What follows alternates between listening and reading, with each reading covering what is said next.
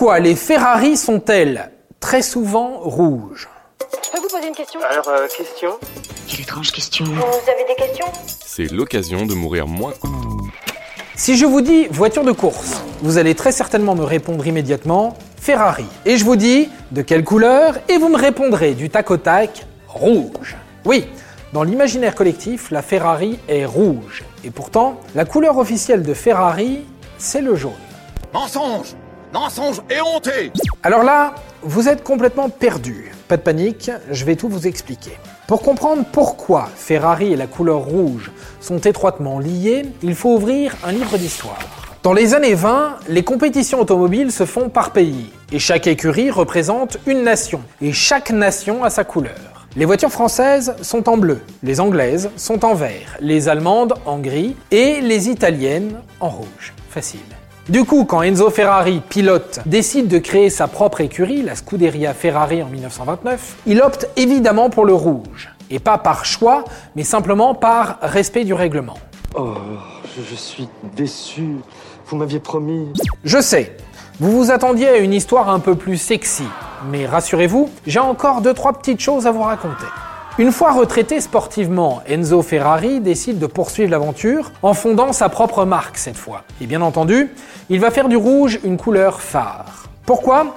Bah, tout simplement parce que le public associe le rouge à Ferrari. Il ne fallait certainement pas les perturber. C'est ainsi que la première auto d'Enzo Ferrari, la Auto Avio 815, est parée de rouge.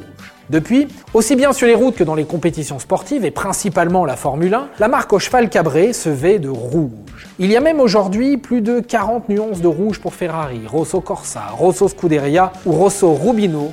Faites votre choix. Dans les années 90, 85% des modèles sortis des usines Ferrari étaient rouges. Mais petit à petit, le phénomène s'est atténué. Pas de panique pour autant. Aujourd'hui, près de 45% des ventes de Ferrari se font sur la couleur rouge. Et le rouge, c'est la couleur de quoi?